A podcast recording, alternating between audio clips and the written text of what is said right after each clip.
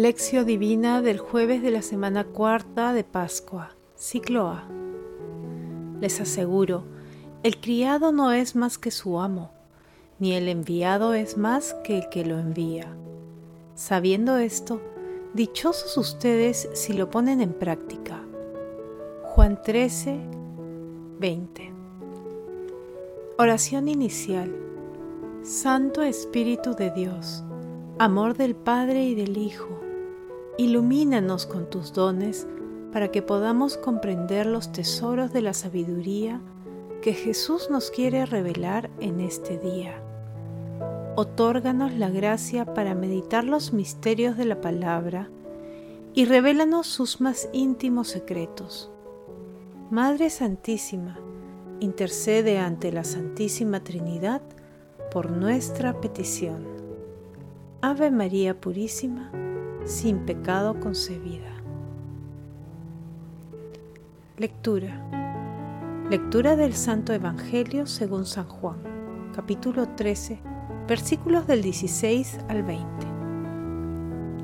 Cuando Jesús acabó de lavar los pies a sus discípulos, les dijo, les aseguro, el criado no es más que su amo ni el enviado es más que el que lo envía.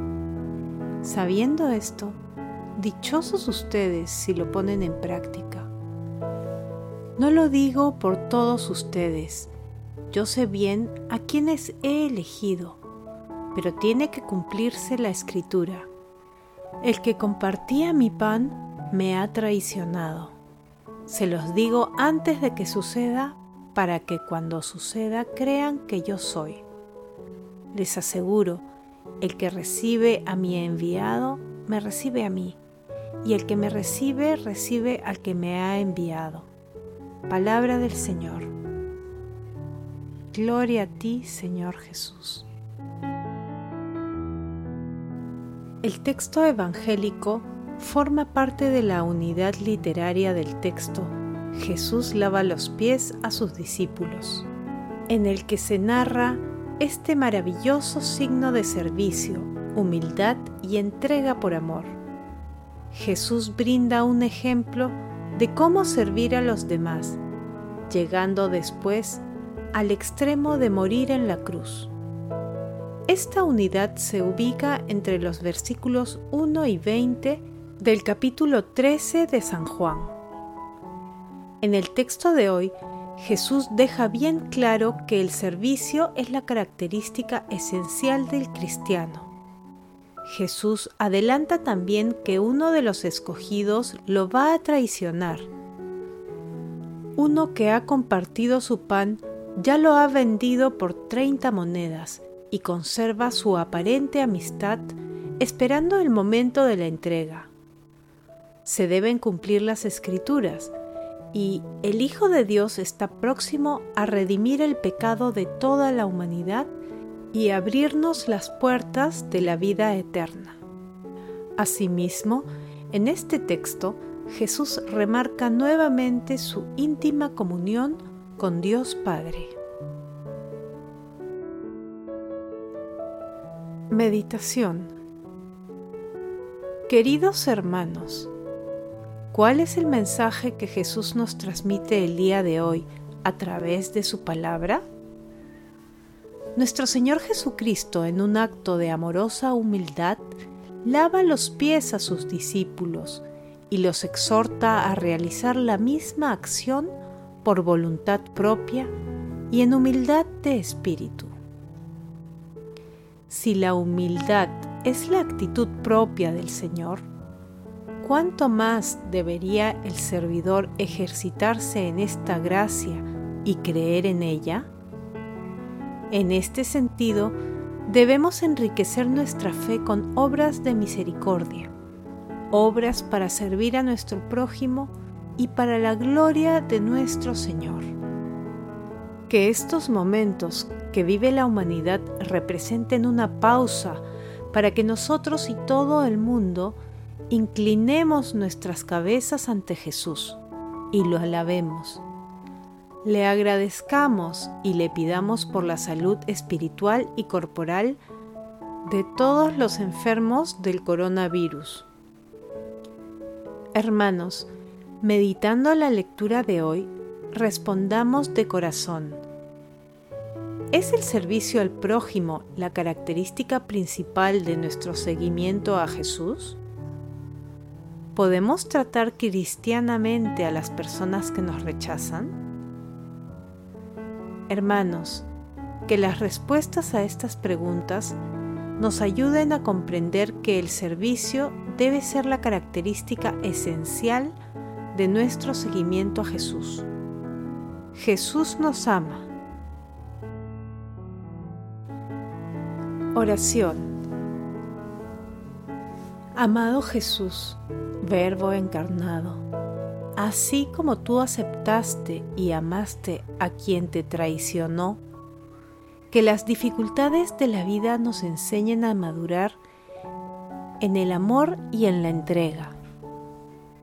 Amado Jesús, inspíranos con el Espíritu Santo para seguirte, servirte y convertirnos en tus amigos mediante el servicio a los demás y a la Iglesia. Amado Jesús, justo juez, sol de justicia, Muéstrate compasivo y misericordioso con todos los difuntos de todo tiempo y lugar, y admítelos en la asamblea de tus santos. Madre Celestial, Madre del Amor Hermoso, intercede ante la Santísima Trinidad por nuestras peticiones. Contemplación y acción. Hermanos, contemplemos a nuestro Señor Jesucristo a través de un texto de Enrico Maceroni.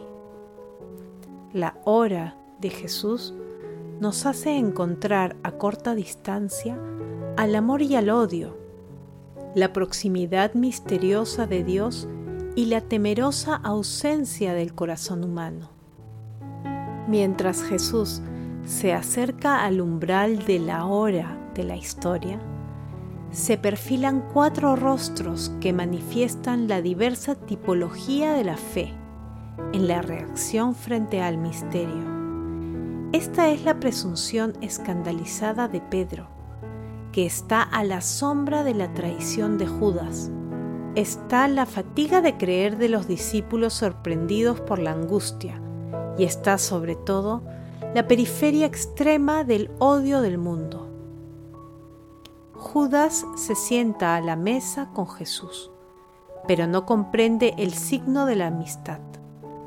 Los discípulos temen el sentido dramático de un adiós. El mundo no cree. En realidad hay un solo pecado frente a la hora de Jesús.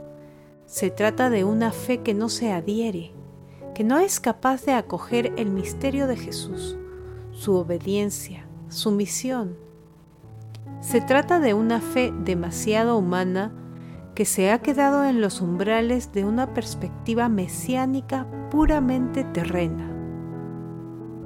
Es el recurrente escándalo de los discípulos frente a la cruz. Jesús sí, pero no la cruz.